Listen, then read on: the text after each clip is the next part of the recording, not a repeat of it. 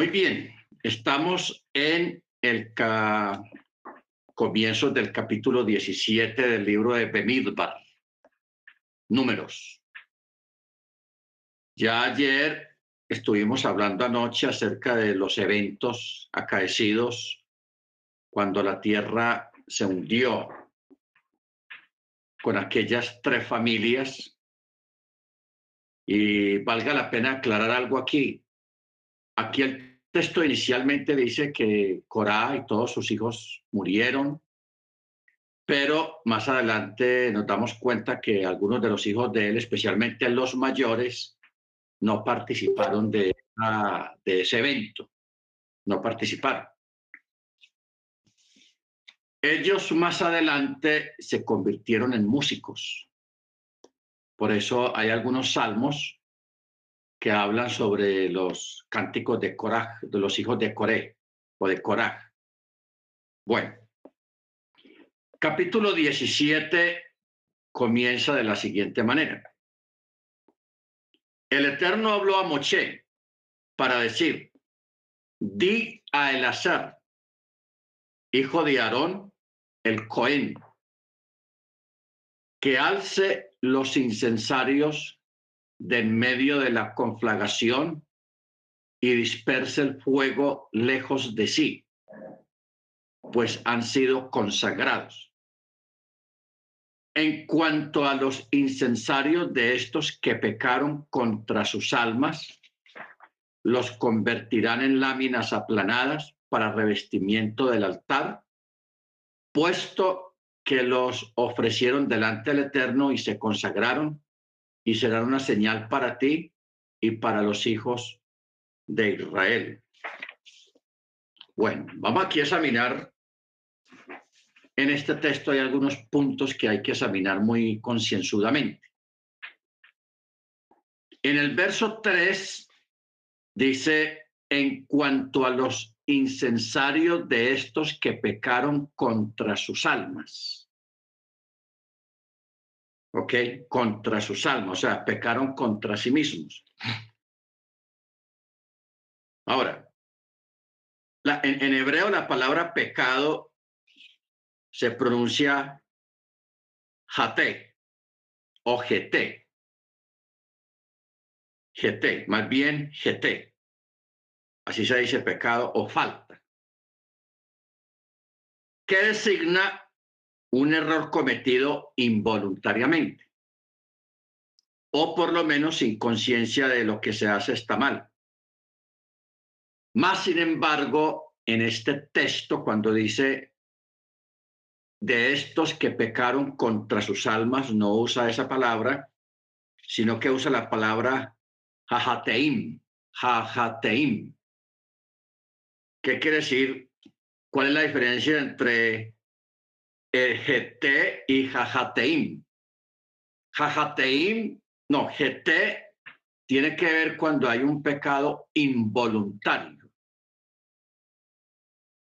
sea, cuando se peca sin indeliberadamente o involuntariamente o sin conciencia de que se está haciendo algo mal. Pero cuando se dice jajateim o jajataim, ya la expresión cambia y está hablando de una persona que ha cometido una falta voluntariamente habiendo sido advertido. Por eso es que Mocha trató de hablar en la noche con, con Datán y Abiram, que ellos no quisieron ir y al otro día Moche fue donde ellos a la tienda de ellos y tampoco quisieron hablar con él. Entonces ellos se rebelaron, se rebelaron en abiertamente, se rebelaron abiertamente en contra del Eterno. Y por eso es que el texto aquí utiliza la palabra jajateim, o sea, pecado voluntario o a conciencia de lo que se está haciendo. ¿Ok? Bendito el Eterno. Entonces, por eso, eh, el mismo Rachi, el comentarista medieval, él dice, Por esta razón explica que en el fondo fue como si hubieran pecado deliberadamente contra sus almas. Pecaron deliberadamente contra sus propias almas, o sea, contra sus propias vidas. Eso es como, digámoslo, como una especie de suicidio. Porque una persona que se suicida está pecando contra sí mismo. No está haciendo un daño a otro, sino que se está haciendo un daño a sí mismo pero también cometiendo una falta deliberadamente es también un suicidio porque se está haciendo a conciencia y se está haciendo de forma deliberada, como lo hicieron estas personas, Corá, Datán y Abiram, y todas esas personas. Porque no olvidemos que fueron dos tipos de muerte. Unos, los del incensario, que eran 250, ellos murieron por fuego del Eterno. Cuando ellos estaban meciendo los incensarios, descendió fuego del cielo y los consumió a todos. Todos murieron quemados. Pero Corá, Datán y Abiram, ellos con sus familias y en sus tiendas murieron de otra forma diferente que la tierra como un ascensor. Se fue hacia abajo y ellos descendieron vivos al inframundo, porque así lo dice el texto, el texto hebreo. ¿Ok? Así lo dice el texto hebreo. Entonces, ah,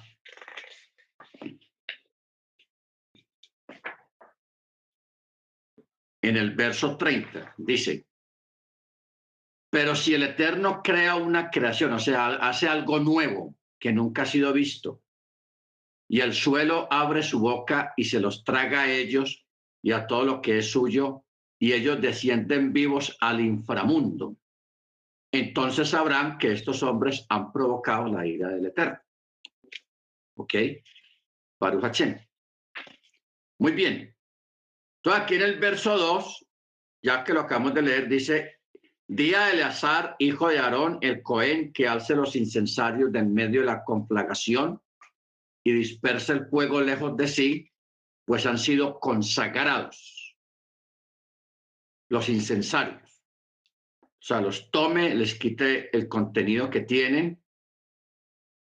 Y en cuanto a los incensarios de estos que pecaron contra sus almas, serían fundidos y convertidos en láminas aplanadas para revestimiento del altar, puesto que los ofrecieron delante del Eterno y se consagraron y serán un signo para los hijos de Israel, o sea, una señal para los hijos de Israel. ¿Ok? Y Eleazar, el Cohen, tomó los incensarios de cobre que los calcinados, o sea, los que fueron quemados, habían ofrecido y los aplanaron para revestimiento del altar, como remembranza para los hijos de Israel, a fin de que ningún hombre ajeno que no sea de la simiente de Aarón se acerque para quemar saumerio en humareda delante del Eterno y no sea como Coraj y su asamblea, como el Eterno había hablado por medio de Moche respecto a él. O sea, cuando dice esto será una remembranza una señal, quiere decir para las generaciones futuras que cuando vean las láminas que recubren el altar, ellos digan y se acuerden, ah, estas láminas eran de aquellos que causaron la disensión en Israel por el sacerdocio y fueron quemados. ¿ok? Fueron quemados. Baruch O sea, un recordatorio. Por eso el mundo hoy en día levanta monumentos. En todos los países hay monumentos desde una guerra muy importante, donde un evento muy importante, y lo convierten en un museo, en un, ponen una estatua, ponen una, un símbolo ahí, como recordatorio de un evento muy importante, muy trascendente para la nación. Entonces la gente en los días festivos patrióticos van a esos lugares y, hacen ceremonia y todo eso en remembranza de lo que del evento que ocurrió ahí. O sea, en e, la forma como se hace hoy en día en todo el mundo, eso no ha cambiado. No ha cambiado al, sistema de la antigüedad que el mismo Eterno designó, pero en este caso, esos incensarios fueron fundidos y los convirtió en unas láminas delgaditas y con ellas recubrió el altar. Entonces, toda persona de cualquier generación, cuando veía esa lámina ahí pegada al altar, inmediatamente se le, se le llegaba el recuerdo de, lo que pasó, de ese evento. Es una, es una técnica de enseñanza, eh, es una técnica para que las personas nunca olviden las cosas, porque si hay algo que hay en este tiempo es la mala memoria. Y más la mala memoria histórica, de la historia. Por eso hay un dicho que dice que la nación o el ciudadano que olvida su historia está condenado a repetir los eventos históricos. ¿Por qué? Porque una de las cosas que frena a una persona eh, para cometer un error o para meterse en problemas es precisamente la historia. O eventos pasados que la persona pudo haber vivido y dice, no, a mí me pasó una vez, pero las, o dos veces no. La segunda vez no me va a pasar otra vez. Entonces la persona, ¿por qué? Porque recuerda el evento que lo marcó, que fue muy mal, etcétera, etcétera. Entonces por eso existe esos, eso es lo que el Eterno llama las remembranzas, o sea, los recordatorios. Pero no solamente los malos eventos se recuerdan, sino también los buenos eventos. Por ejemplo, una persona cuando va de turista a cualquier parte del mundo, siempre se trae un recuerdo de allá de donde estuvo y lo pone en su escritorio, en la oficina o en la casa. Y cada vez que ve ese objeto que trajo de allá, dice, ah, cuando estaba en París, la Torre Eiffel, Ah, cuando estaba en, en, Italia, la torre Pisa que está inclinada. Ah, cuando estaba en, en fin, gran cantidad de, de objetos que siempre hay de cada país, de cada lugar, y esos son recordatorios. Acordémonos que Naamán, el, el, sirio que tenía lepra, que él fue sanado por el Eterno, por mediación del profeta, él le dijo al profeta que si le permitía llevar un poquito de tierra del lugar donde fue el milagro de él, donde él fue limpiado de su lepra. Y él se llevó en sus caballos tierra, que eso pues para cualquiera que no sabe las cosas pues, es ridículo, porque donde no hay tierra, tierra hay en todas partes.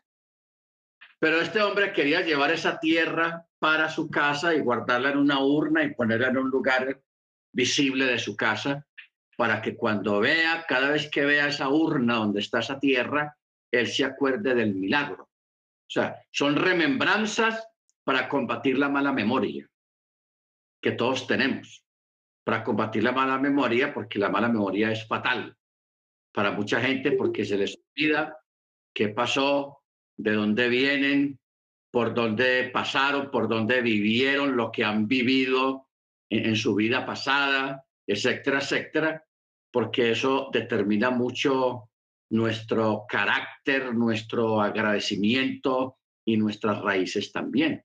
¿De dónde venimos? ¿Qué hizo el Eterno conmigo?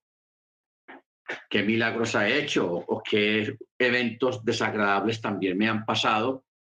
¿Y por qué causa ocurrió todo eso? Etcétera, etcétera. Entonces, por eso, este tipo de cosas es muy importante y, es una forma didáctica que tiene el Eterno de enseñanza, de enseñar, para que no nos olvidemos las maravillas y las cosas que el Eterno ha hecho con nosotros. Amén. Bendito sea su nombre. Entonces, por eso dice, eh, a fin de que ningún hombre ajeno que no sea de la simiente de Aarón se acerque para quemar saumerio o incienso en humareda delante del Eterno. Y no sea como Cora y su asamblea, como el Eterno había hablado por medio de Moche respecto a él. Verso 6.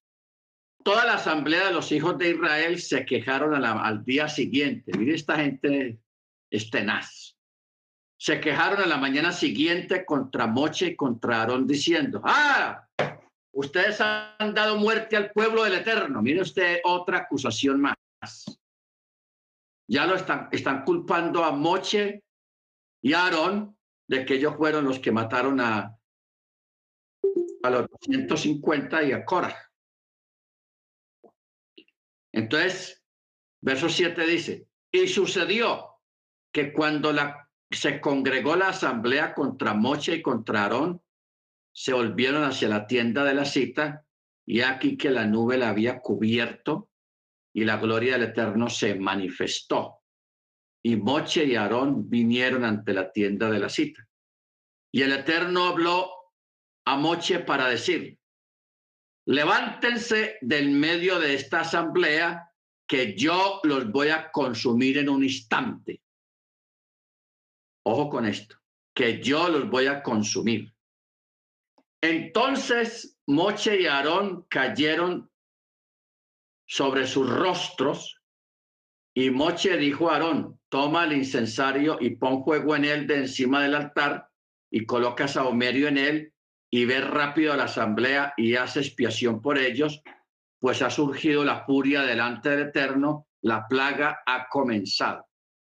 Nace esto.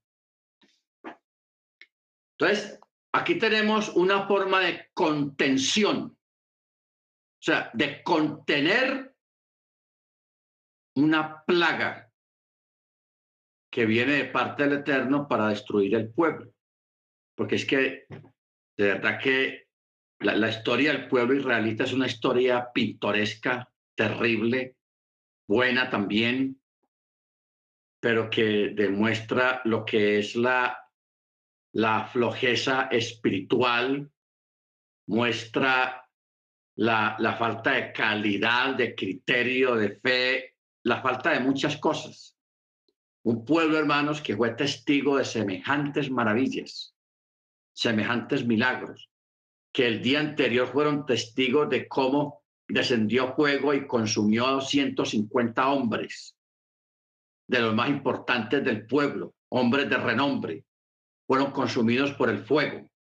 Y que, y al lado de ellos, la tierra se abrió sobre tres casas, la casa de Korach, la casa de uh, Datán y la casa de Abiram y la tierra los bajó como, como bajar un, ascensor hacia abajo y los llevó hasta el inframundo. Estamos hablando de que las partes bajas de la tierra, o sea, el inframundo, se encuentra por allá unos 100, 150 kilómetros bajo nuestros pies. O sea, estamos hablando de una distancia muy grande. Hasta allá llegaron vivos y lógicamente pues allá murieron. Allá murieron porque mientras más se baja hacia abajo, la temperatura aumenta, el calor aumenta y la respiración también se va. Pero descendieron vivos allá a esos lugares. Bendito sea el Eterno. Un evento como ese no se ha vuelto a repetir, ni se va a volver a repetir, porque no está escrito proféticamente de que se vuelva a repetir. ¿Ok? Baruch solamente ocurrió una vez, no más. Bendito sea el nombre del Eterno. Eso debió ser una cosa aterradora, descender en esa forma hacia abajo, sin poder controlar de que eso pare o se detenga, sino que baje y baje y baje y baje y baje. Eso, eso es una muerte terrible, hermanos. Bendito el Eterno. Eso sentó un precedente en la presencia del Eterno y dentro del pueblo de Israel. Por eso es que este pueblo al otro día se van en contra de Moche y Aarón y miren lo que los acusan. Ustedes están matando al pueblo. No dicen Yahweh está matando al pueblo, no, ustedes están destruyendo el pueblo. Entonces, Moche y Aarón, como, como hablamos anoche, con lo del rey, del hijo del rey, que le falta el respeto al papá y un amigo del hijo del rey va a interceder por el muchacho, por el hijo. Y el papá lo perdona. Luego viene otra vez el muchacho, la vuelve a embarrar, ofende al papá y este otro, el amigo, va otra vez, intercede por él ante, el rey. Tercera vez, la vuelve a embarrar.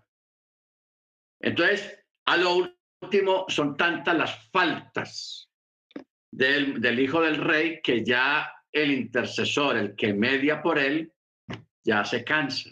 Otra vez, otra vez, otra vez.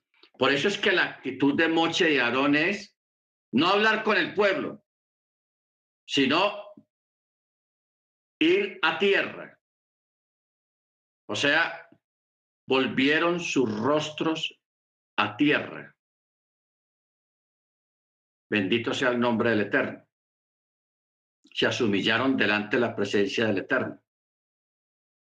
Entonces, en el verso 10, vemos que el Eterno le dice a, Moche y a Aarón, levántense. O sea, apártense en medio de esta asamblea, de este pueblo, que yo lo voy a consumir en un momentico. Yo acabo con esto ya. Entonces Moche le dijo a Aarón, corra rápido, coja un incensario, eche el incienso y vaya y, me sea el, incienso en medio del pueblo y hace expiación por ellos porque ha surgido la furia delante del Eterno, la plaga ha comenzado. O sea, eh, este secreto, porque esto es algo sobrenatural, cuando dice, haz expiación por ellos, quiere decir que un ángel le había transmitido, o sea, el ángel de la muerte, que el saumerio tiene, en esa época tenía la capacidad, o sea, la, el saumerio y la intercesión. O sea, hace expiación puede tener la plaga mortal. La plaga mortal. ¿Ok? O sea, el tomar el saumerio no era un acto general de expiación o algo como una especie de rezo cuya efectividad fuera incierta. Moche dijo a Aarón que tomase el incensario e hiciera todo lo que le dijo para hacer expiación por el pueblo. En términos generales, no como una orden, sino la frase lo dijo, toma el incensario y hace expiación. O sea, dos cosas. Primero, el incensario para aplacar la ira del Eterno. Y sacrificar un cordero por el pecado del pueblo, el pecado de rebelión porque se estaban rebelando. Por eso dice, haz expiación por ellos. Entonces, Moche, Aarón, él ve que la plaga viene y la gente viene cayendo. Entonces él se pone entre la plaga y el pueblo atrás. Entonces él, delante de la plaga, empieza a a mecer el incensario y la plaga se detuvo. La plaga se detuvo. Entonces, por eso dice, y se paró entre los muertos. Por eso, eso está en el verso 12, dice, y Aarón tomó conforme Mocheli había hablado y corrió hacia el medio de la congregación y aquí que había comenzado la plaga, la gente comenzó a caer. ¿En, qué sentido la gente comienza a caer? Una enfermedad, un virus en el aire, un virus de carácter respiratorio que la gente lo huele y todos van cayendo, la gente lo respira y afecta los pulmones y eso destruye a la persona en cuestión de minutos o de segundos. La gente comienza a morir. Actualmente hay venenos mortales, por ejemplo, el antrax, que es una arma moderna. Eso cuando la persona respira el la persona dura por ahí unos dos, tres, cuatro minutos. Todo su sistema respiratorio se colapsa y la persona muere ahogada. No aguanta, se muere en cuestión de minutos. Y hay picaduras de algunas serpientes que también produce un colapso en el cuerpo en cuestión de minutos. ¿Ok? No es que pensemos que es una, un ángel boleando espada y acabando cortando cabezas y no. Es simplemente un virus, una plaga de carácter respiratorio que está en el aire, que es llevado por el ángel de la muerte o el ángel destructor. ¿Ok? Por eso es que Aarón, él va y se interpone a donde va la plaga. Y empieza a, a, mecer el saumerio, el incensario, y, y eso contuvo la plaga. Por eso dice, y corrió hacia el medio de la congregación, y aquí que había comenzado la plaga en el pueblo, entonces puso el sahumerio e hizo expiación por el pueblo y separó entre los muertos y los vivos. Entre los muertos y los vivos y la plaga se detuvo. O sea, vamos a, examinar esto bien, hermanos, porque ustedes saben que estamos en tiempos de plagas de virus, de enfermedades. Yo recuerdo cuando comenzó lo del COVID, que había mucho tipo de noticias de cómo se propagaba el COVID. Uno, unos médicos decían, no, eso se propaga por el aire, hay que encerrarse y ponerse mascarilla y no salir a la calle porque eso se propaga en el aire. Entonces la gente miedosa, pues fue y se encerró y no hablaban con nadie, no abrían la puerta, se encerraron completamente, que porque habían dicho que eso se propagaba por el aire. Luego dijeron, no, eso se, se propaga al contacto. Cuando una persona tose, las partículas de, del aire que sale de la boca de la persona enferma que tosió se esparce y si hay personas cerquita que están respirando normalmente, se les entra con una o dos goticas que la persona reciba en su organismo, ya se contagia también. ¿Ok? Entonces, en, este caso, hermanos, hay muchas formas de cómo el Eterno envía los que son llamados los ángeles destructores o, el ángel de la muerte.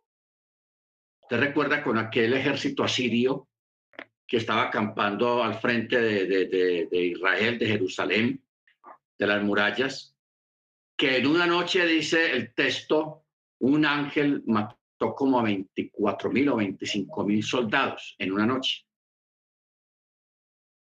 Una cantidad muy grande. Al otro día, cuando los leprosos aquellos salieron porque ellos no entraban, no los dejaban entrar a la ciudad porque eran leprosos, entonces se quedaron afuera. Entonces, al otro día ellos se levantan y se meten, al, ven que no hay ruido en el campamento asirio y se van para allá y encuentran todos los asirios en el piso muertos. muertos por un tipo de estas plagas. Plagas aéreas. Segunda de Reyes 1935. Segunda de Reyes.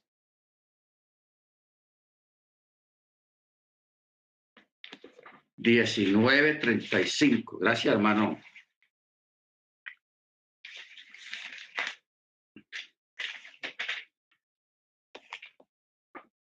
Dice, y aquella noche aconteció que el ángel de Yahweh salió e hirió, oh, yo me quedé corto, a 185 mil en el campamento de los asirios. 185 mil.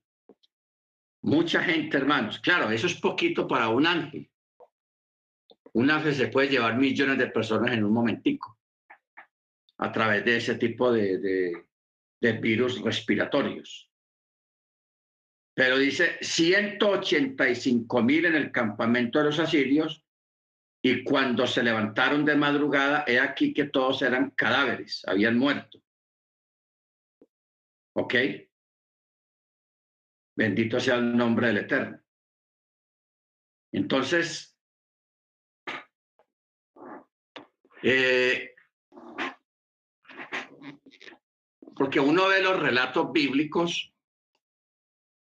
pero uno nunca a veces se pone a pensar cuál es la metodología, cuál es la forma de cómo muere semejante cantidad de gente, de qué forma mueren.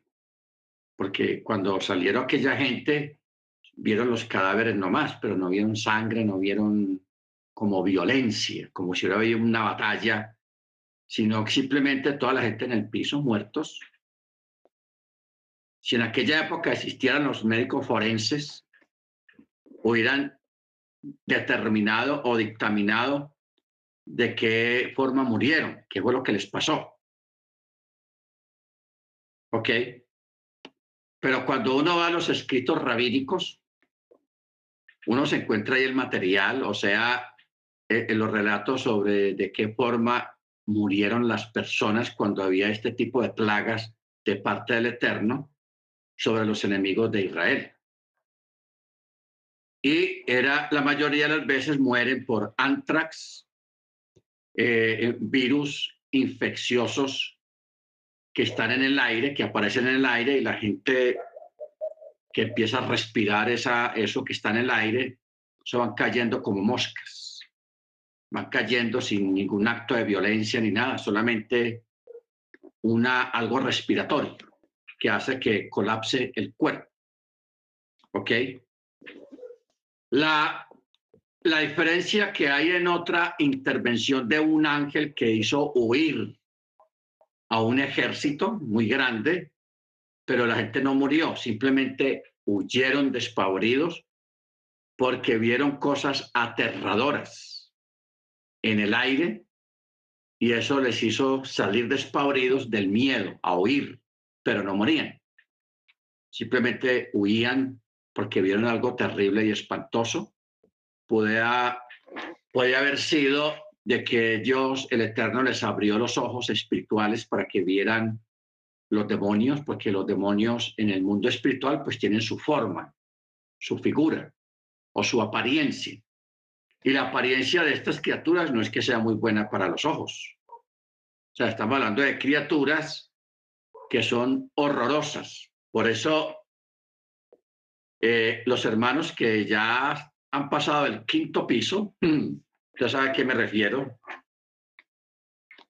Ustedes recuerdan que en esa época, hace 50 años, 40 años, los programas infantiles, todos eran de la abejita maya, de un ciervo, de una oveja, de Lassie, la película de Lassie, el perro ese amistoso. Y, o sea, eran aventuras, eran cómics de, animales conocidos, pero en un sentido muy sano. De un momento a otro, hermanos, entraron los pitufos, entraron los gremlins, y, ya, hoy en día son puros monstruos horrorosos, monstruos. Entonces, cuando uno mira lo que hoy en día muestran en el cine y en los cómics para los niños y, en los programas infantiles para niños, que son puros monstruos horribles, supuestamente amistosos, lo que están mostrando es la realidad del mundo espiritual. Porque todas estas criaturas, ya llamamos los espíritus inmundos, los demonios, ellos en el mundo espiritual tienen su forma, tienen su figura muy desagradable. Son monstruosos. Entonces, están acostumbrando a los niños desde hace años, hermanos, desde hace décadas, están acostumbrando a los niños a, tener como amistad, a ser amistosos, o le están haciendo creer que esas criaturas son amistosas, que no hacen daño. Ya vino Spielberg y sacó E.T., la película esa E.T., que eso fue esa película de los años 90, una película muy famosa. E.T., que es amistoso, el extraterrestre amistoso y todo eso, que ayuda a, a los niños, a la gente. Entonces, todo eso, hermano, es una muestra de lo que la gente va a ver y se va a congratular y se va a mezclar con los mismos demonios creyendo que son amistosos. ¿Por qué? Porque ya les metieron eso en la cabeza a través de los programas infantiles. Todo eso es una preparación para lo que viene. Para lo que viene. Bendito sea el nombre del Eterno. Muy bien. Entonces aquí tenemos, hermanos, esta parte, porque los que murieron aquí en el verso 14 está la cifra. Los muertos por esta plaga fueron 14.700, además de los muertos por el asunto de Cora. O sea, murieron 14.000 personas si Moche no toma la iniciativa y le dice a Aarón, toma un incensario y, eh, y haz un sacrificio y métete en medio del pueblo donde va la plaga para que la plaga se detenga. Si él no hace eso, hermanos, Israel desaparece del mapa ese día. Pero hubo una intervención humana muy inteligente y de una gran voluntad, porque estamos hablando de, que ellos están intercediendo por aquellos que lo están deseando mal. ¿Ok? Mire usted la, la paradoja de la vida. Un pueblo deseando destruirlos, matar a Aarón y a Moche, y ellos intercediendo por el mismo pueblo. ¿Por qué? Porque Aarón y Moche saben como lo dijo Pablo en otras palabras, porque nuestra lucha no es contra carne y sangre, sino contra potestades, contra espíritus de las tinieblas y huestes en el aire de maldad. Hermano Freddy eh, o el hermano Ángel, si nos ayuda a conseguir este texto, nuestra lucha no es contra carne y sangre. Cuando nosotros entendemos esto, hermanos, porque esta lucha no ha terminado todavía. Esa guerra todavía continúa en este tiempo.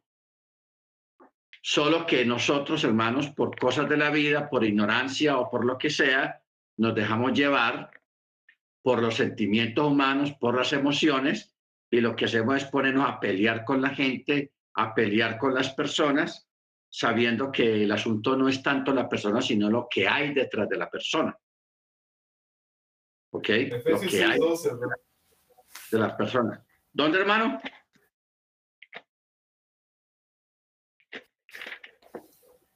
Efesios 6.12. Efesios. Efesios 6.12. Efesios.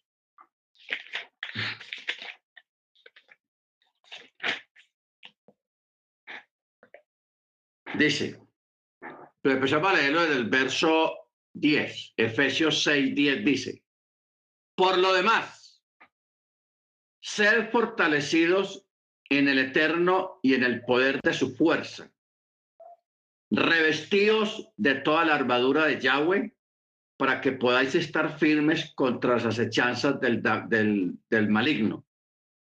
Porque no tenemos lucha contra sangre y carne, sino contra principados, contra potestades, contra los gobernadores del mundo, de las tinieblas, contra las huestes espirituales de maldad en las regiones celestes.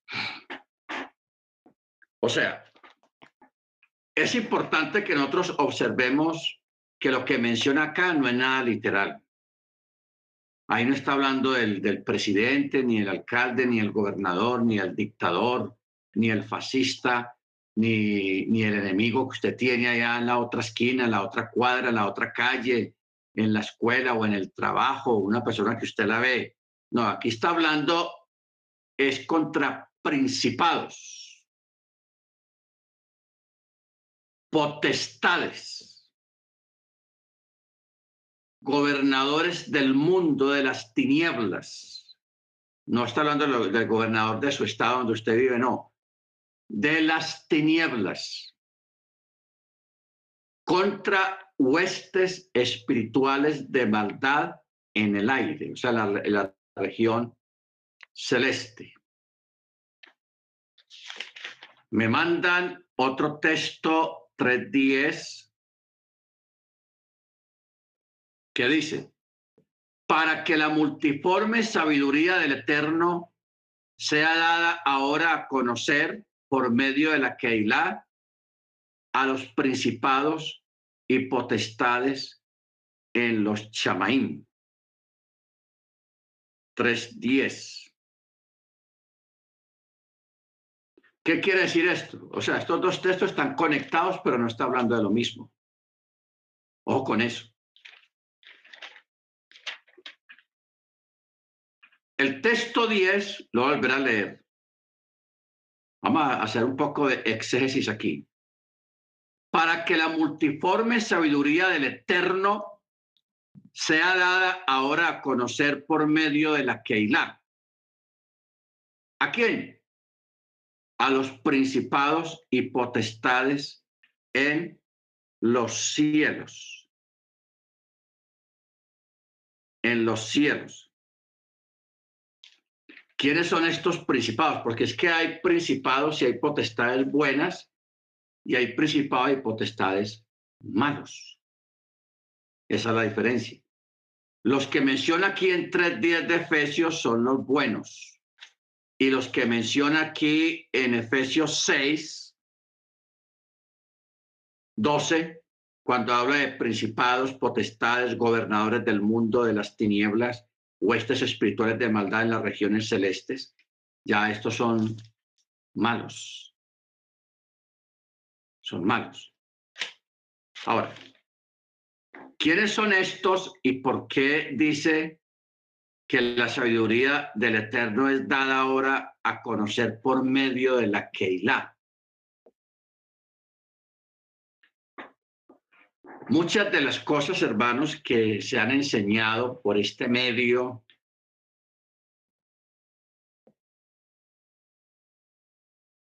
los ángeles muchas de ellas no la saben. ¿Ok? No la saben. O sea, no, no pensemos que los ángeles se la saben todas. No, ellos no lo saben todo. Hay muchas cosas que están vedadas para ellos.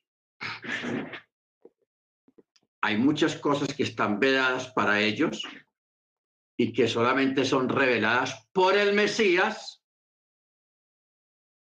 a la Keilah, a la congregación. Ahora, uno puede decir, nosotros podemos decir, no, es que el judaísmo tiene mucho conocimiento, el judaísmo tiene mucho conocimiento. Es la verdad.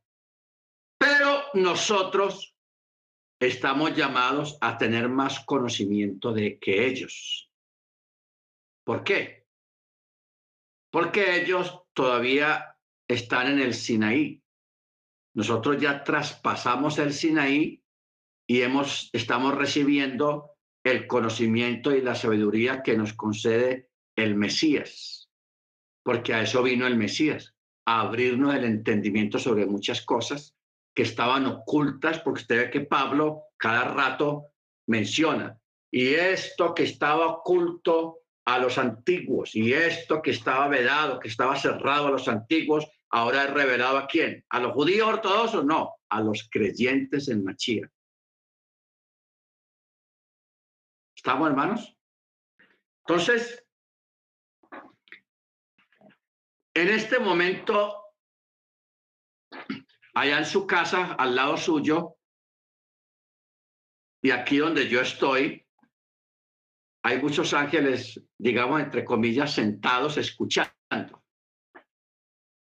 Y con usted también están muchos ángeles allá en su casa, en, en, Veracruz, en, Guerrero, allá en Medellín, allá en Canadá con el hermano Álvaro, allá en Manhattan con la hermana Senia, Bucaramanga, la hermana Angélica, allá en Río Negro, el hermano Michael, en Veracruz, la hermana Jennifer, allá en Bello, la hermana Beatriz, allá en Medellín, el hermano Guillermo, en Bogotá, la familia Rodríguez, y allá en Medellín, el hermano Freddy. Hay ángeles que están con usted escuchando.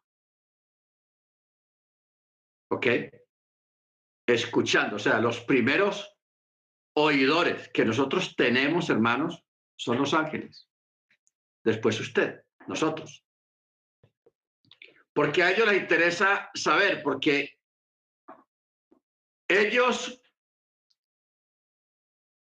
escucharon muchas cosas en el pasado, pero siempre escucharon la palabra, sella esas palabras y déjalas guardadas hasta el tiempo del fin. A Daniel, a Ezequiel, al mismo Moche, se le dijo un montón de cosas que él dijo, sella eso, no lo digas, no lo escribas, déjalo sellado. Daniel, también, capítulo 12, sella esas palabras, no lo escribas, déjalo guardado hasta el tiempo del fin. ¿Ok? Conocimiento. ¿Por qué? Porque este es el tiempo del conocimiento de la Torah del entendimiento de la Torah a través del Mesías, porque es que el Mesías a qué vino, hermanos. Él no vino a ir de turista por allá que los llevaran de niño a Egipto a conocer las pirámides. Oh, las pirámides. No. Él vino a darle la verdadera interpretación a la Torah, porque cuando él vino ya habían transcurrido unos eh, 2.000, 2.500 años después de que la Torah se había, había sido dada y los sabios y los maestros habían desviado algunos textos, habían desviado la interpretación de algunos textos y se perdió la verdad. Porque crearon doctrinas y enseñanzas, mandamientos de hombres. Entonces viene Yeshua, viene Yeshua y él viene y le da la interpretación correcta a la Torá. El primero viene y hace eso.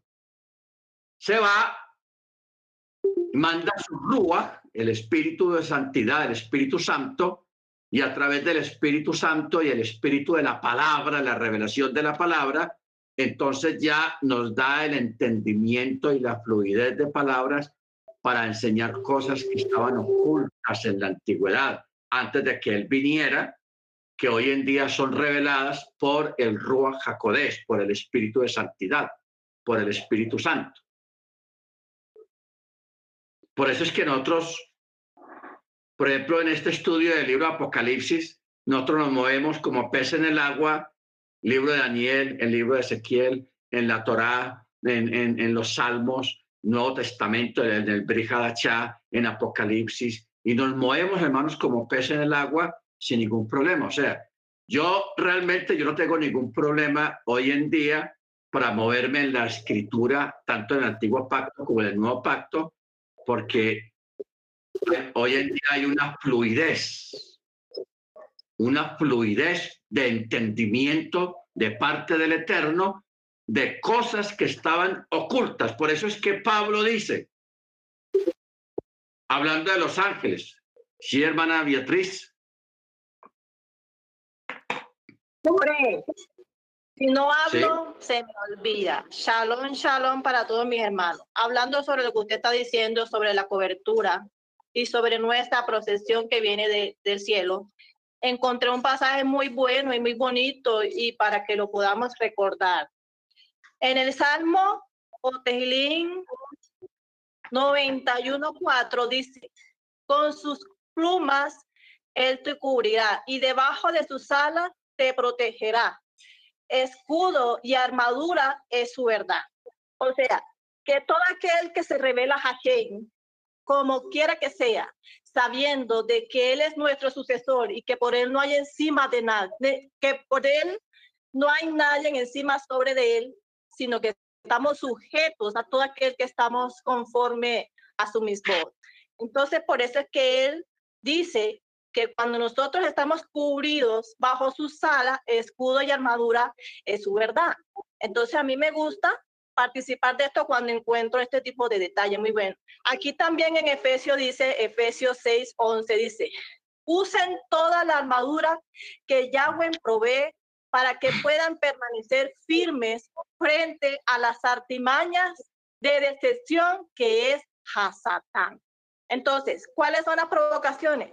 Todo lo que no viene del Eterno la inmoralidad, la infidelidad, la mentira, el odio, el rencor, la brujería, la discordia, eh, la incredulidad de las personas, la terquedad. Entonces a mí me gusta participar en ese tipo de temas así porque nosotros nos hemos terco a las cosas sabiendo que Él es el único que nos puede cubrir pero aún así, teniendo el conocimiento, aún así estudiando, muchos de nosotros estamos lejos de lo que el Eterno nos muestra y nos regala día a día con su raje. Ese es mi aporte, amado. Si no hablaba, me iba a ahogar porque hace días quería hablar. Shalom. Amén. Gracias, hermana Beatriz. Bueno, regresemos al verso, capítulo 3, verso 10. Dice, es decir, los propios ángeles hallan en la congregación, en la Keilah, información sobre los misterios. Y cuando habla de los celestiales, esto es los lugares o dimensiones celestiales. Por eso dice los principados y potestades en los cielos. Porque recuerden ustedes, hermanos, de que existen siete cielos. Dejemos el séptimo cielo aparte y concentrémonos en los otros seis. En los otros seis son lugares inmensos, posiblemente más grandes que la misma Tierra, que el planeta Tierra, donde habitan gobernadores, potestades, principados, y donde hay gobernadores, tiene que haber gobernados. Donde hay príncipes, tiene que haber súbditos.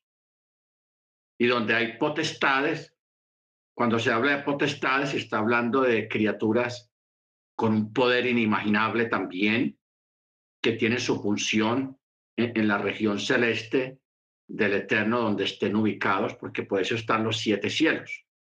¿Ok? Lleno de criaturas, por eso es que Salomón dijo, los cielos de los cielos no te pueden contener.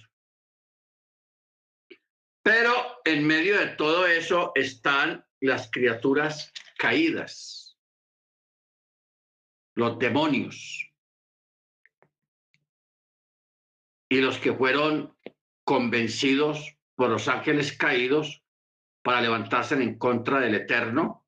De esto es los que habla aquí en Efesios capítulo 6, verso 12, que habla también de los mismos principados, potestades, gobernadores del mundo, de las tinieblas y contra las huestes espirituales de maldad en la región celeste. La, la región celeste es en el aire, encima suyo, aquí. Eso está lleno de huestes, o sea, miles y miles de demonios, entidades espirituales que son los que incitan a la maldad, al daño en todas las áreas eh, de la vida del ser humano y en todas las áreas de la tierra. ¿Ok? Entonces, por eso es que Yeshua, él ungió a los discípulos y también a todos nosotros por la fe nos ha ungido y nos ha dicho, os doy poder o potestad sobre los demonios. Autoridad sobre los demonios. Cosa que no existía antiguamente. Antiguamente eh, los, las personas usaban talismanes, usaban objetos para protegerse de las hechanzas de los demonios. Pero hoy en día nosotros no necesitamos esas cosas. Mire que hoy en día todavía prevalece un objeto de esos, que es un dibujo de la mano que tiene un ojo aquí. ¿Te lo he visto? Eso es un talismán. Nosotros no tenemos necesidad de usar eso. Eso lo usan muchos, son los cabalistas. La gente de cábala, que se meten en cábala, usan ese talismán. Pero nosotros no necesitamos ese talismán. ¿Por qué? Porque nosotros tenemos el Ruach HaKodesh y tenemos el nombre que es sobre todo nombre, el nombre de la don Jesús Hamachía, para poder, a través de ese nombre que provee poder y autoridad y potestad, porque son poder, autoridad y potestad. Son tres fases. Poder, autoridad y potestad para resistir y poder tener a raya a los demonios. En el libro de Tobías, a ver. More, More, perdón, More. No, ese no es Tobías, sino que usted hizo eh, referencia a eso y me disculpa. Eso está en el libro de Tobí, no sé si lo recuerdan, cuando el ángel Rafael le decía al hijo de Tobí que cogiera el hígado y la hiel del pez para echarlo fuera el demonio de una de las, de las mujeres que había tenido siete maridos y antes de, consum- la consumación del matrimonio morían, no sé si lo recuerdan. Y la hiel del pez para, para quitarle la ceguera al papá. Pero bueno, era, sino como usted dijo Tobías, ahí sí me asusté, es Tobí, eh, libro apócrifo. Ok, claro que sí.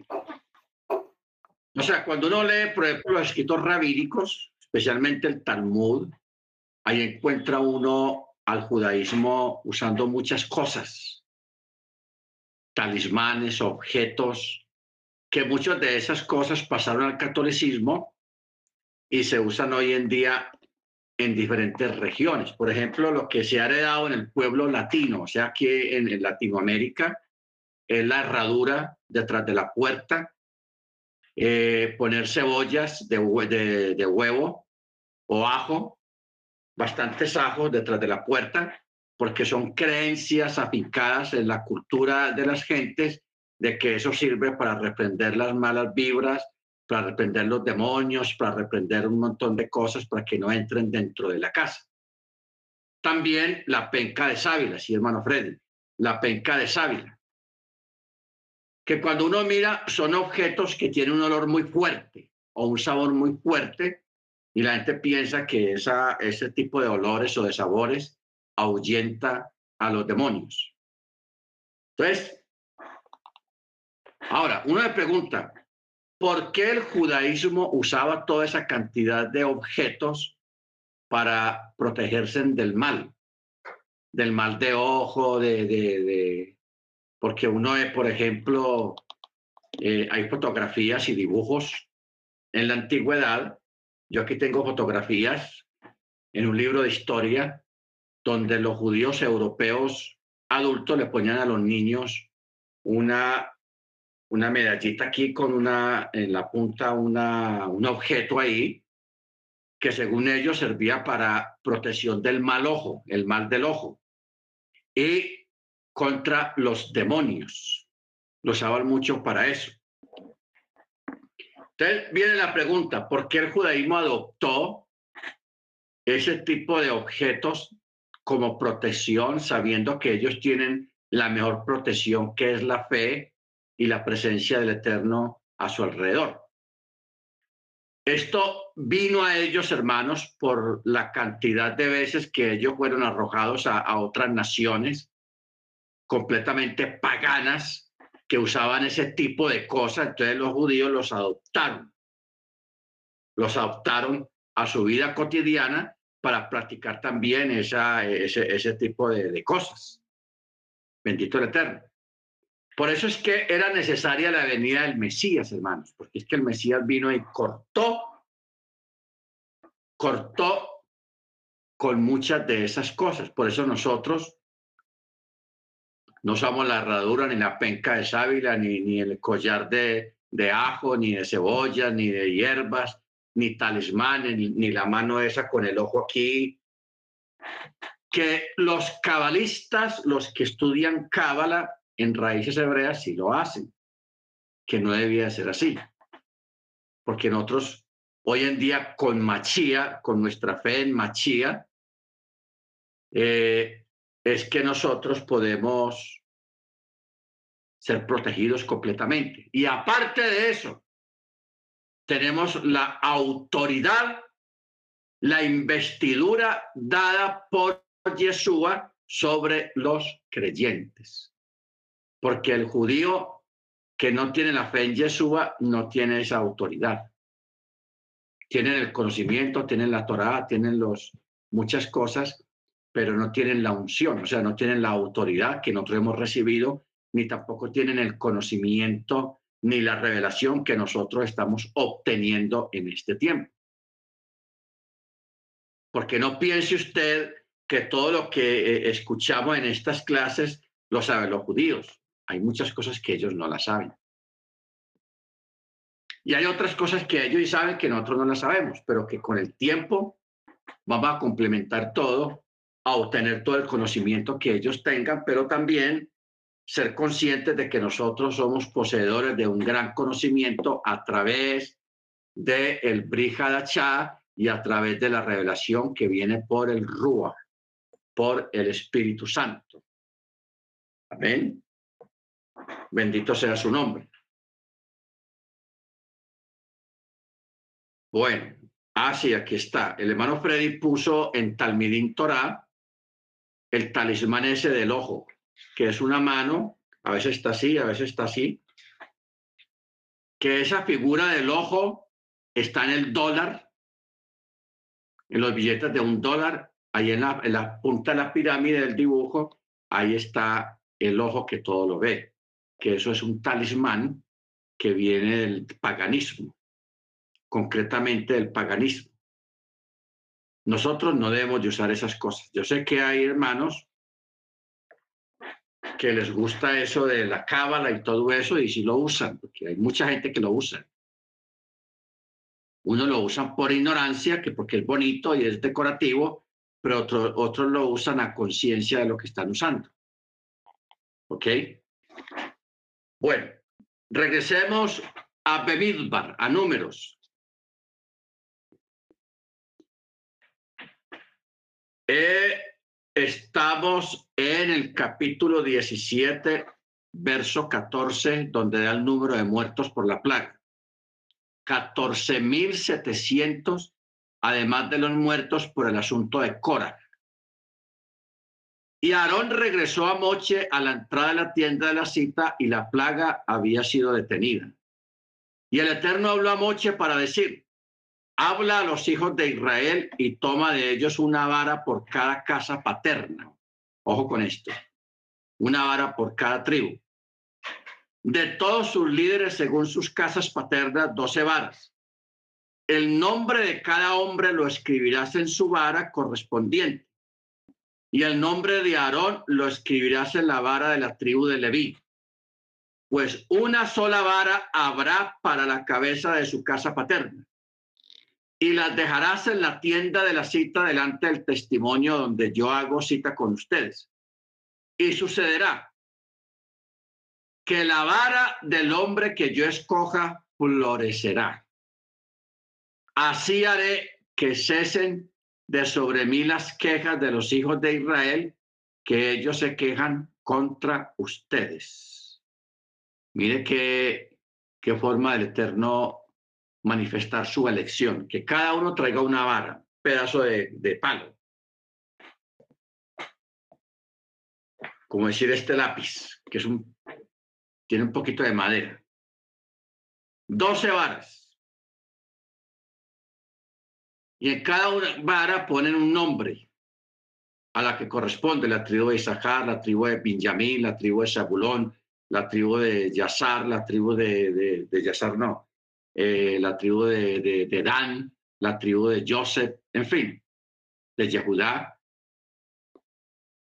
llevarlas todas las varas al arca del testimonio y al otro día una de las varas de forma sobrenatural va a amanecer con hojas, como si estuviera floreciendo, pero mire que esas varas no se van a meter en agua como para que cojan fuerza y, y empiecen a florecer, solamente ponerlas a un lado del altar. Por eso dice, la vara que yo escoja florecerá. Y así sepan ustedes quién es el que yo he escogido.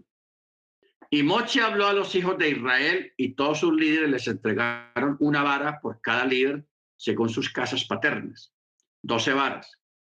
Y la vara de Aarón estaba en medio de sus varas. Y Moche dejó las varas delante del Eterno en la tienda del testimonio. Y sucedió que a la mañana siguiente Moche vino a la tienda del testimonio y aquí que había florecido la vara de Aarón. De la casa de Leví echó brote y renovó retoño y desarrolló almendras. O sea, eso fue de una. Lo que demoraría semanas, que broten las hojitas chiquitas, vayan creciendo, se vuelvan fuertes, echen flores y después de las flores vienen los frutos. Todo ese proceso que dura semanas se hizo en una sola noche, porque mire que desarrolló almendras. Y Moche sacó todas las varas de delante del Eterno a todos los hijos de Israel y ellos vieron y cada hombre tomó su vara porque todas estaban marcadas. Y el Eterno dijo a Moche, devuelve la vara de Aarón al frente del testimonio en custodia como señal para los hijos de rebelión y se terminará su murmuración sobre mí para que no mueran. Y Moche hizo tal como el Eterno le había dicho, y así lo hizo. ¿Ok? Bueno, cuando dice terminará su murmuración. ¿Qué quiere decir esto? La rebelión de Corá y sus seguidores se centraba en dos puntos. Primero, que Aarón hubiera sido escogido como Cohen. Segundo, que la tribu de Leví hubiera sido escogida para el servicio divino en vez de la tribu de Rubén porque es que la pelea era eso. Cora decía que la que debía tener el privilegio de ser sacerdotes eran los rubenitas porque eran primogénitos. Acuérdense que Rubén era primogénito de Jacob. ¿Ok? Ahora, el hecho de que milagrosamente floreciera la vara de Aarón constituía un signo irrecusable de que ambas quejas en contra de él y en contra de la tribu de Leví eran infundadas contra él, porque la vara llevaba su nombre y contra la tribu de Leví, porque Aarón pertenecía a esa tribu. ¿Ok? Eso hay que tenerlo muy claro, hermanos. Aquí no hubo una usurpación, sino que hubo una manifestación de la voluntad del Eterno porque ustedes saben que eh, Rubén fue desechado de la primogenitura. ¿Por qué? Porque subió al lecho de su madre, de su padre. Él cometió esa torpeza y por eso el Eterno lo desechó. Y también porque se juntó con los, con con algunos de los hermanos y realizaron varias matanzas injustas. Entonces el Eterno dijo, no, este Rubén como primogénito no es muy prudente, no es muy asentado, no es muy inteligente y un primogénito así, pues, no, no es conveniente porque traería más bien desastres en medio del pueblo hebreo. Después el Eterno lo desecha como primogénito y elige a los descendientes de la tribu de Leví como sacerdotes. Como sacerdotes. Bendito el Eterno. Verso 27. Entonces los hijos de Israel hablaron a Moche para decir, he aquí que expiramos, perecemos, todos vamos a morir. Cualquiera que se aproxime cerca del tabernáculo eterno morirá. ¿Acaso no acabaremos de expirar?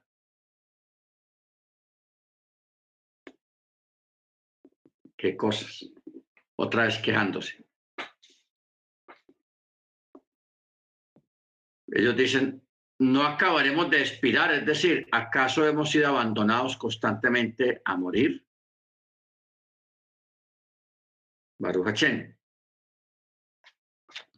Capítulo 18. El Eterno dijo a Aarón, tú y tus hijos y la casa de tu padre contigo portará la, la iniquidad del santuario. portarán la iniquidad del santuario. O sea, ¿qué quiere decir esto? Que yo pongo sobre ustedes la responsabilidad del castigo a los legos. ¿Qué quiere decir la palabra legos? Quiere decir sarim, que con este nombre se designa a los que no son coanim, o sea, sacerdotes ni levitas, y a quienes les está prohibida la utilización de los utensilios sagrados, los sarim.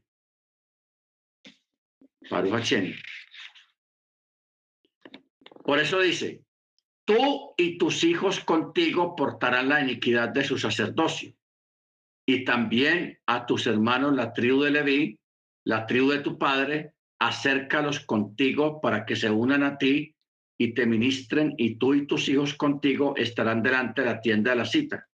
Ellos custodiarán tu cargo y el cargo de toda la tienda, sin embargo, a los utensilios sagrados y al altar no se aproximarán para que no mueran ni ellos ni ustedes. Y ellos se unirán a ti y custodiarán el cargo de la tienda de la cita para todo el servicio de la tienda y ningún lego. O sea, ¿qué es un lego? Alguien que no pertenece a los sacerdotes. Eso es un lego, porque aquí lo dice claramente el texto. ¿Ok? Por eso dice, ellos se unirán a ti y custodiarán el cargo de la tienda de la cita para que el, para el servicio de la tienda y ningún lego se acercará a ustedes. ¿Para qué? Para que no venga la furia de parte del Eterno sobre ellos. Bueno, hay un texto que tiene que ver con esto cuando dice no participes en pecados ajenos. Y no te juntes. Pablo lo dice no te juntes con aquellos que participan, que siendo creyentes, participan en cosas abominables delante del Eterno. No te juntes con los tales. Como una forma de dar a entender, conserva tu santidad, tu pureza. Primera Timoteo 5:22. Vamos a ver qué dice Timoteo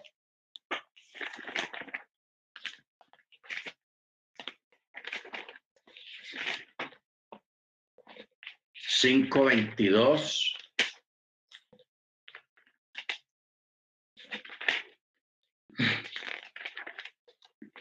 Dice, no impongas con ligereza ni te hagas partícipe, que, partícipe de pecados ajenos, consérvate puro.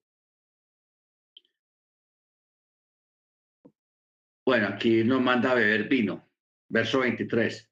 Ya no tomes más agua, si no usa un poco de vino por causa de tu estómago y de tus frecuentes enfermedades. ¿Ok? Claro, esto no es para todos nosotros, no vaya a pesar de que, ah, no, aquí nos están abriendo la puerta para que tomemos vino y no tomemos agua. No. Timoteo tenía una enfermedad intestinal que... No imponga con ligereza las manos. Dice, ¿Cómo? Que dice no imponga con ligereza las manos. Usted omitió eso, las manos. Que la persona Timoteo tenía una enfermedad de carácter estomacal, entonces por causa de eso él era muy delicado en caso de que tomara agua así.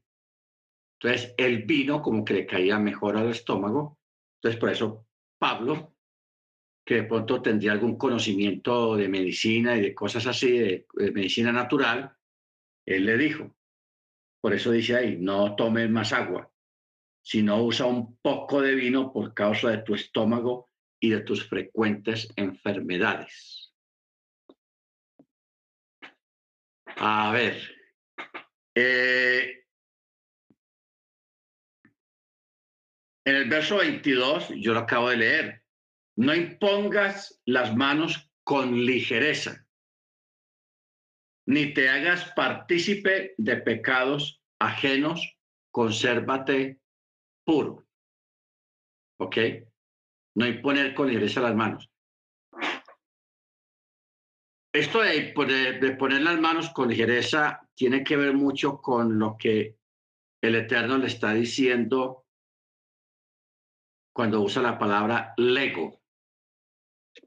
Por eso es que el Eterno prohibió a los sacerdotes que cuando terminaran su turno, porque cuando ellos estaban en su campamento, donde solamente vivían los levitas, ellos tenían su ropa normal. Cuando llegaban al templo, hacían tevilá y se ponían la ropa sacerdotal, la ropa de santidad, y cumplían su turno de una semana o de 12 horas o de 8 horas. Y luego cuando terminaban su turno, tenían que quitarse en esa ropa sacerdotal y ponerse en la ropa de calle, o sea, la ropa normal para estar en la casa. El Eterno les prohibió que descendieran y estuvieran en medio del pueblo con la ropa K2, con la ropa de santidad, con la que oficiaban en el templo. ¿Para qué y por qué? Para que como mientras estaban oficiando allá en el templo eran apartados, consagrados, santificados, estaban en un estado de santidad más alto porque estaban oficiando en el santuario. Entonces, lógicamente a ellos se les pegaba en la ropa esa, eh, esa presencia, pero el Eterno dio que no salieran hasta su casa con esa ropa para que no santificaran ni purificaran a nadie involuntariamente.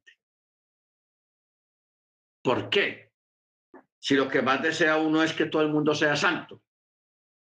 Pero hay personas que no merecen, no pueden ser santificados por alguna circunstancia, entonces eso sería echar las perlas a los perros. O sea, santificar y purificar a una persona que no está listo ni preparado ni puede ser santificado porque no está listo. Hermana Angélica, ¿vas a decir algo? Hermana Angélica.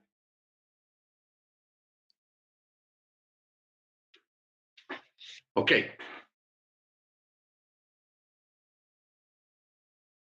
Número Ah, 3-6.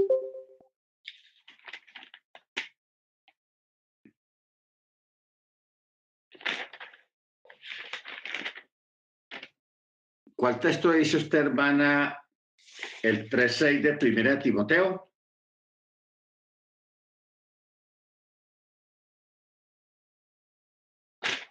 Bueno. Entonces sí entendemos, hermanos, porque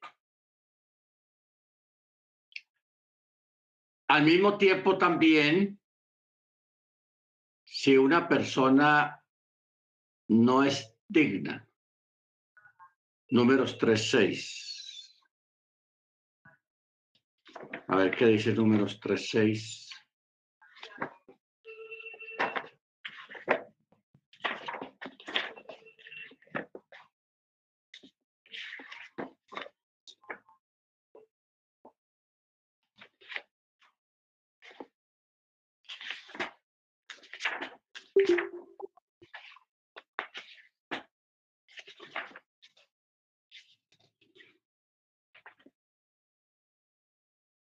Números 3.6 dicen, acerca de la tribu de Leví y haz que se paren delante de Aarón, el Cohen, para que le sirvan. Ok. O sea, el deseo de uno como humano, de verdad, es que todo el mundo fuera salvo, de que todo el mundo entrara a la, a la Torá, de que todo el mundo fuera sanado, de que todo el mundo sean bendecidos, pero hermanos, hay personas que no pueden ser bendecidos. Otros no merecen ser bendecidos. No están destinados para eso. ¿Por qué? No pueden porque son personas que han perjurado, que han maldecido el nombre del Eterno o que se han contaminado de una forma escandalosa en cosas malas y desagradables, entonces eh, son cosas tan desagradables y tan malas que la presencia del Eterno no es digno. Esa persona no es digno de la presencia del Eterno. Es como lo siguiente. Una persona tiene un ídolo y lo tiene aquí en el bolsillo, en la camisa. Ahí lo tiene guardado. Un ídolo, cualquier, una estatua. Y la adora y le ora y le hace rezo, le prende velitas, etcétera, etcétera. El ídolo está ahí. Y esa persona en el momento de necesidad viene donde usted y le dice, ay, por favor, ore por mí, que tengo un problema. Y usted, ah, listo, ah, tiene un problema, venga, yo, y, y, le va a poner las manos. ¿Qué es lo que va a pasar ahí, hermanos? Ahí hay un choque. ¿En qué sentido hay el choque?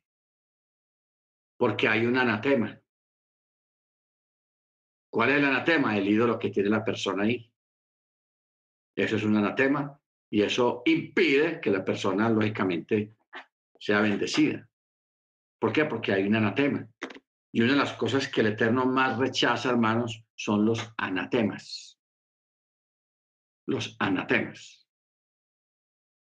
Mire usted aquel hombre que se robó un manto babilónico. No lo robó, porque estaba cogiendo eh, cosas de guerra, el botín de guerra.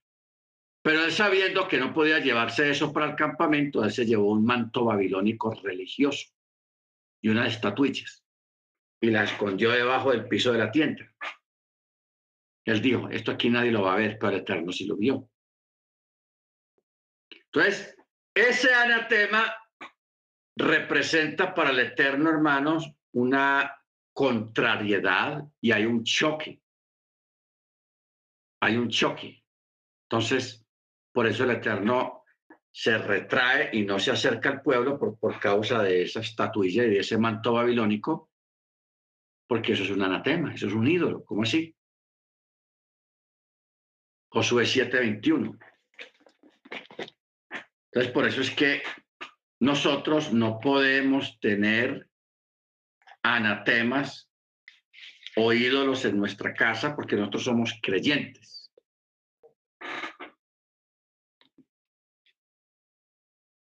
Dice, entre el botín vi un hermoso manto de cinar y 200 ciclos de plata y una barra de oro de 50 ciclos de peso.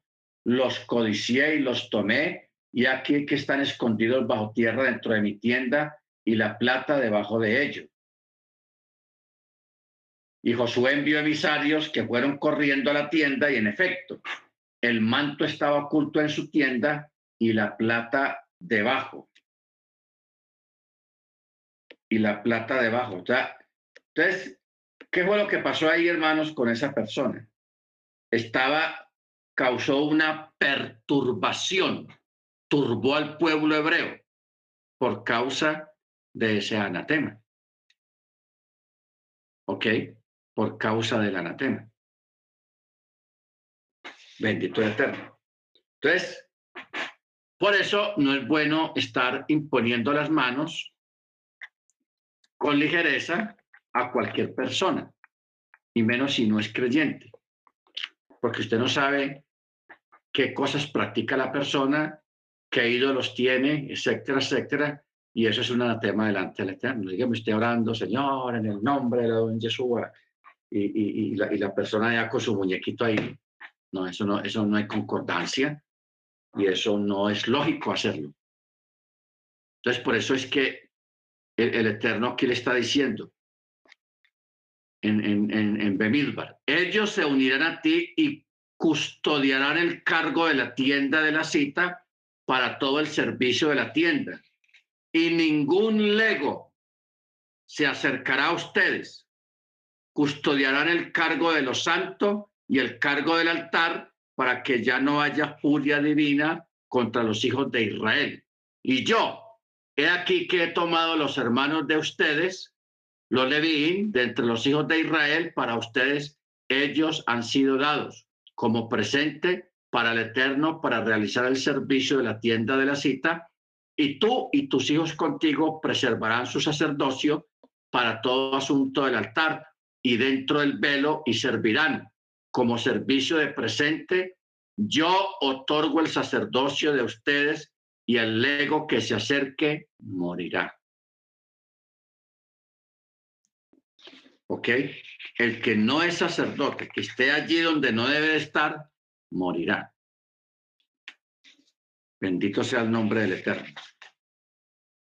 Bueno, a ver quién quiere aportar algo más acerca de lo que hemos estado hablando sobre esta paracha. Ok. que bien pueda. Eh, eh, perdón, hermana Beatriz. Primero el hermano Ángel y luego usted, ¿sí? Bien pueda, hermano Ángel. Shalom, el pastor Shalom, hermanos. Este rap, entonces, para que aclaremos esto, esta duda que tengo. Eh, ya ve que luego hay personas que se acercan a uno o nosotros mismos a veces eh, tenemos la intención de orar por, por cierta persona, ya sea cristiano, católico, de cualquier religión, testigos de Jehová, ya ve que luego tenemos amigos, conocidos. Entonces, no, no es bueno también por, por nuestra parte estar digamos, ofreciendo esa bendición o orando por ellos, porque prácticamente es eso, ¿no? Lo que usted está diciendo para, para dejarlo claro y, y para no, no cometer pues alguna infracción, ¿no? A la Torah. Porque este, sí me ha pasado que me han pedido que ore por algunas personas, pero bueno, ahora hay que tener mucho más cuidado tal vez no sea de forma presencial para imponer las manos, porque yo, yo no impongo las manos tampoco, pero sí, este, luego, luego te dice cierta persona, no un conocido que uno puede orar por él. Y también escuché este rap, este, que no, uno no debe de andar ofreciendo la bendición, porque la, la bendición de, del rey se gana también. Entonces, creo que ahí van de la mano esa parte. Quería, este, quería conocer su, su opinión al respecto. Gracias. Amén.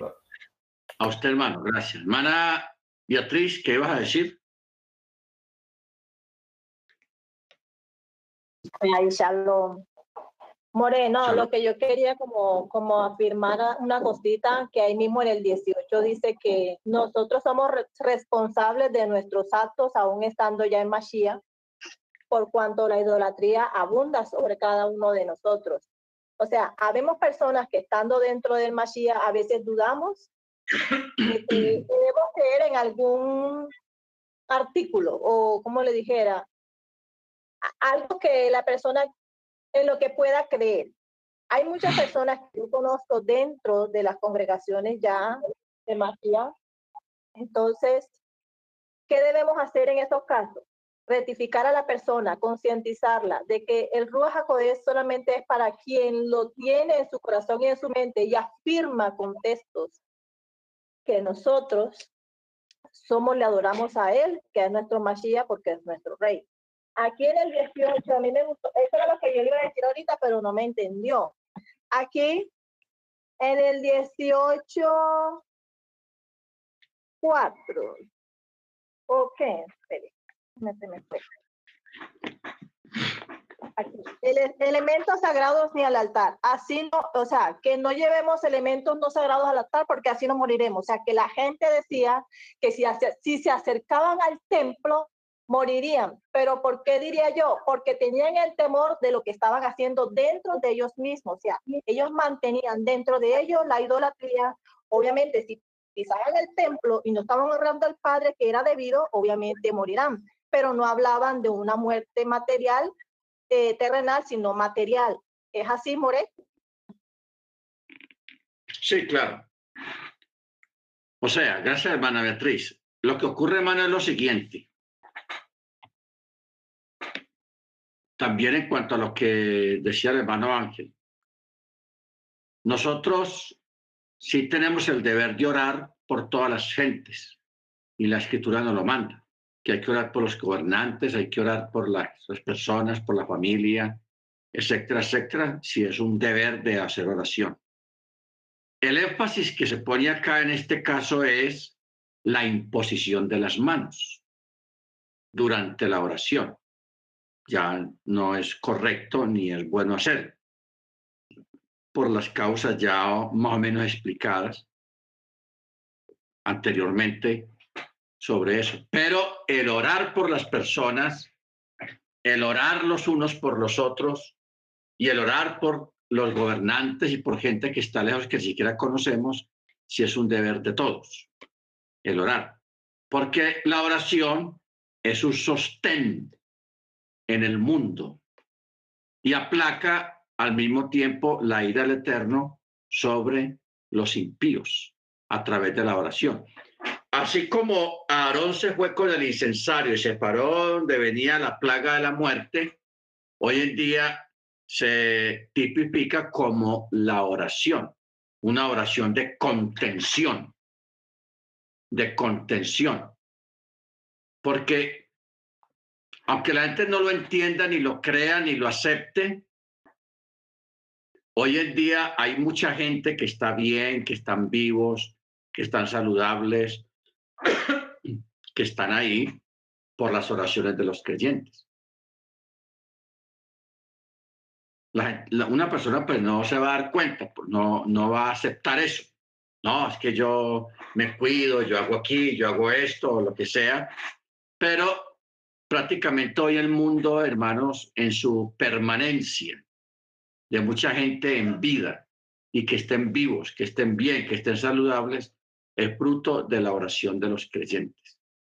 Porque nosotros no estamos llamados a hacernos a un costado para que el Eterno derrame su ira sobre los pecadores, sino somos llamados aún todavía en este tiempo a interceder por ellos, a interceder por las gentes, a interceder por las naciones, por los gobernantes. Bendito sea su nombre. Que eso obra de verdad, porque el Eterno no echa al saco roto la oración de nadie. Siempre Él está atento a la oración de los justos, porque Pablo mismo lo ratifica cuando dice, la oración del justo obrando eficazmente puede mucho. O sea, hace mucho bien. Hace mucho bien. Porque el día que los creyentes dejen de orar por las gentes, hermanos, e, esto se acaba.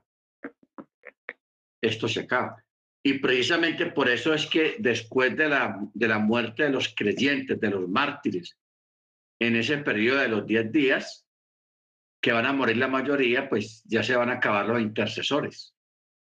Por eso es que después de eso que viene, la gran tribulación. O sea, el juicio sobre los impíos. Y ya nadie los va a librar. ¿Por qué? Porque ya no, hay, no va a haber nadie que está orando por ellos. ¿Ok?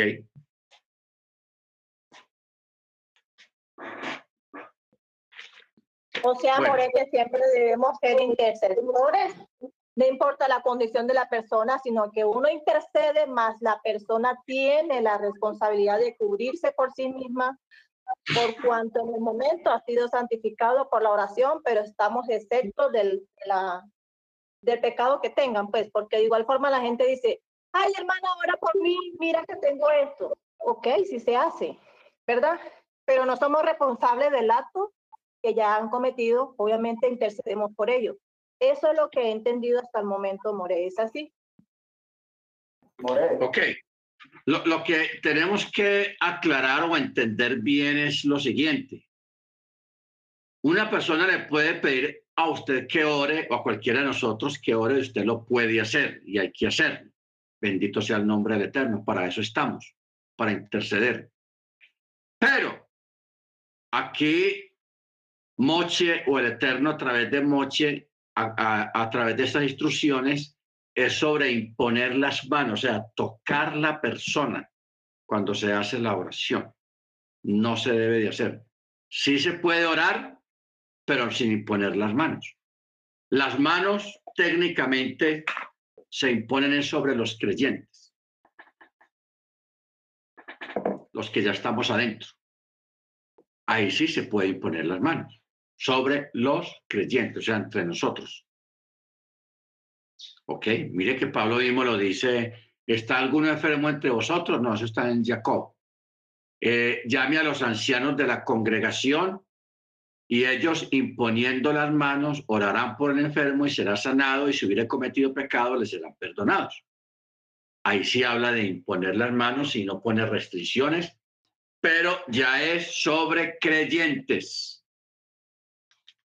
Creyentes, sobre gente que usted no sabe, sabe que no forman parte de la comunidad, de la congregación, que no están en la misma fe, no se puede.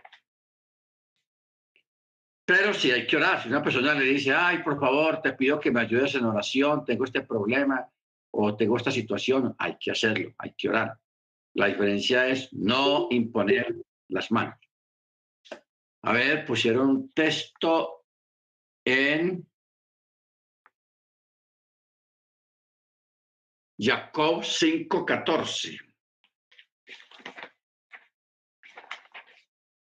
Es Santiago, ¿cierto? Santiago, sí. Dice, ¿está alguno enfermo entre vosotros? Ore. No. Eh, ¿Está alguno enfermo entre vosotros? Mande llamar a los ancianos de la Keilah y oren por él, ungiéndole con aceite en el nombre del Adón, Yeshua. Y la oración de fe sanará al enfermo y el Eterno lo levantará y si hubiera cometido pecados, le serán perdonados. Oración de fe si el enfermo cree. Y hubiera cometido pecados. Sí, la oración de fe sanará al enfermo. Sanará al enfermo cuando el enfermo cree. Entonces, Oración de fe si cree. Eh, en este caso, pues está la fe de la persona y la fe del que ora por la persona. Lógicamente, cuando una persona le pide a usted que ore, ya eso es un paso de fe, porque si no creyera, no le diría nada a usted. Vea, ore por mí, no le diría nada. Ah, me viendo como sea. ¿Ok? Esos son pasos pequeños de fe de una persona. El, el hecho de que la persona le diga a usted, ora por mí, por esta, tengo una situación, ya eso es una, un paso de fe que hay ahí adelantado. Ya para la oración, el efecto de la oración, primero está la fe nuestra, la autoridad nuestra y la potestad nuestra que hemos recibido de parte de, de, de nuestro Adón Yeshua. Por eso él le dijo a los discípulos, os doy autoridad. ¿Ok? Y la autoridad viene por la unción, y, pero primeramente por la obediencia al mandamiento, por la obediencia a la Torá y por la fe en Yeshua. Bendito sea su nombre por siempre. Amén, hermanos. A ver, ¿quién más quiere aportar algo? Hermanos. Mano Álvaro, Mana Jennifer,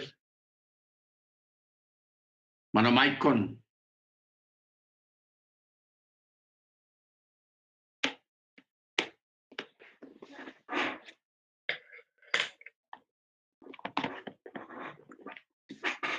Mano de Agoberto.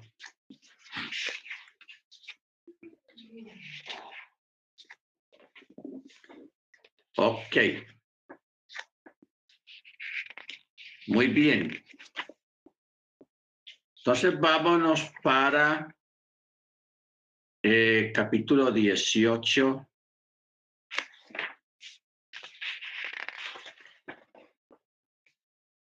Ahí mismo en el capítulo 18.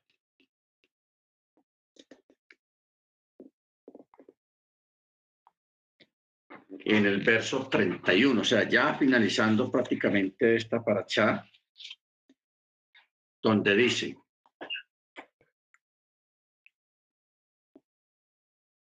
verso 30, y les dirás, cuando hayan separado lo mejor de él, será considerado para los Levín como el producto de la era y como el producto del lagar. Lo podrán comer en cualquier lugar. Lo podrán comer en cualquier lugar. Ustedes y sus casas, pues es el pago para ustedes a cambio de su servicio en la tienda de la cita. Y no portarán pecado a causa de él cuando separen lo mejor de él y no profanarán las cosas consagradas de los hijos de Israel para que no mueran. ¿Ok?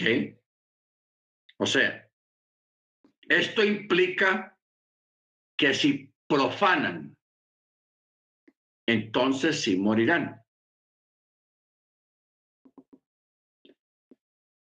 ¿Qué quiere decir esto? Que, por ejemplo, un cementerio es un lugar de pureza, o sea, tumá o tamé. Si la Torah permite consumir el, uno de los diezmos, porque hay, hay uno de los diezmos que lo consume la misma persona. Entonces aquí está haciendo una alusión si una persona consume su tumá en un cementerio, está haciendo una, una pregunta. Ello constituye indicio de que aquel diezmo no poseería santidad alguna que obstaculice su ingestión en cualquier persona.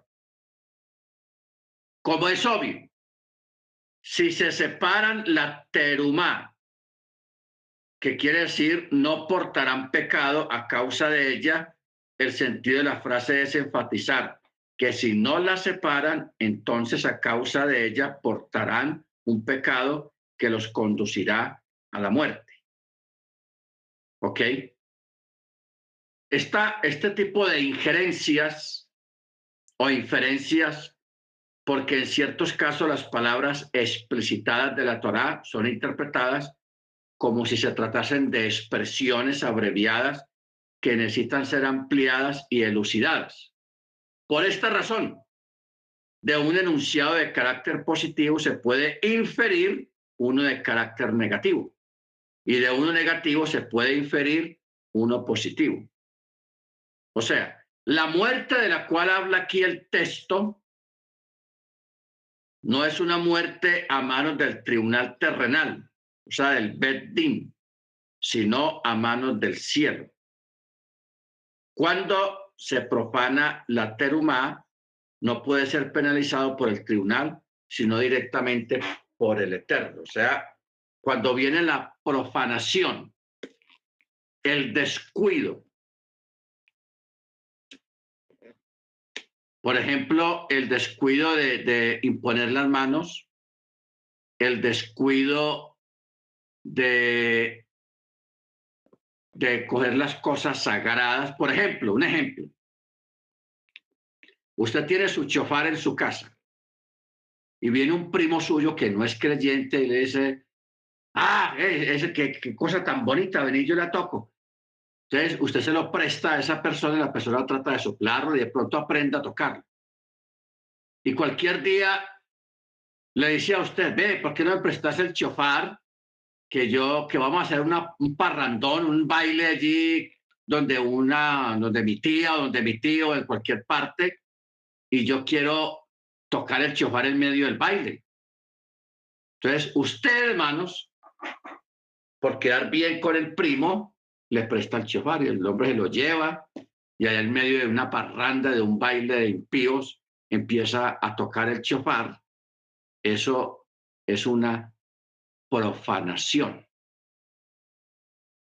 Una profanación porque el chofar, lo que es el chofar, el talit y los tzitzit son objetos y elementos separados y son de uso personal y no deben de ser profanados, como acabamos de decir en el ejemplo de, que lo llevan para un parrandón. O que usted se ponga el talit, el manto de oración, para ir a un lugar pagano. Que un ejemplo, que usted le diga a un amigo que se va a casar por la iglesia católica, eh, ¿por qué no venís con tu talit para que la ayudes conjuntamente con el cura me dé la bendición bajo el talit, imagínense. Entonces, eso son formas de profanar algo que ha sido separado, consagrado al Eterno. ¿Ok? Si una cosa de esta llega a pasar, hermanos, que puede pasar, ¿qué debe hacer usted con el chofar en el caso de la parranda? Usted le devuelve su chofar y usted ese chofar le tiene que hacer tevilá. O sea, no vamos a ir que lo va a botar y lo va a caer a martillo y lo va a destruir, no. Usted le tiene que hacer un tevilá a ese chofar. Si pasa lo del talit, igualmente, ese talit hay que purificarlo, hay que hacerle tevilá al talit. ¿Por qué? Porque fueron contaminados fueron profanados completamente para darle un servicio que no es el servicio de santidad para lo cual han sido destinados por el Eterno.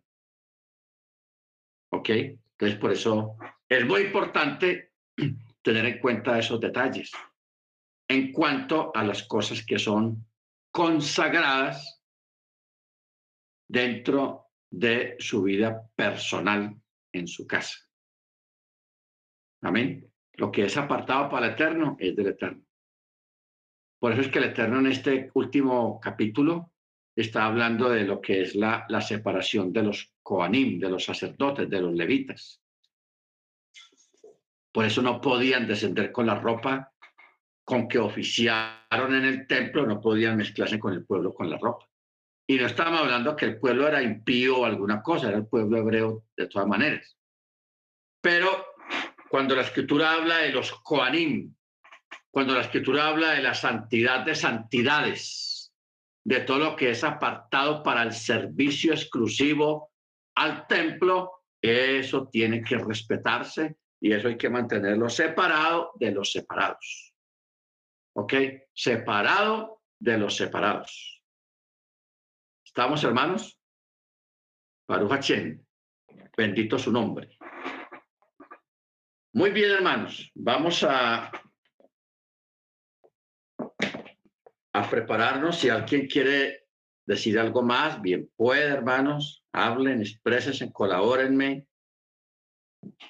Eh, aportando, porque me parece un tema muy importante, muy interesante sobre todos estos detalles y las causas por las cuales el pueblo hebreo cayó delante de la presencia y murieron miles y miles y miles. Y la forma como murieron por pura idolatría y hechicería, que es la rebelión. Eso es lo peor de la rebelión. Bendito sea el nombre del Eterno. Muy bien, entonces vamos a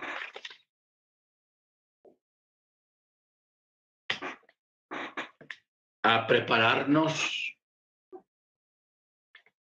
para esta noche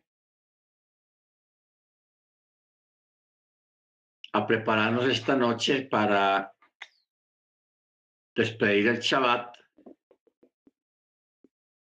Eh, recuerden, hermanos, sus oraciones por lo que está pasando allá en la guerra,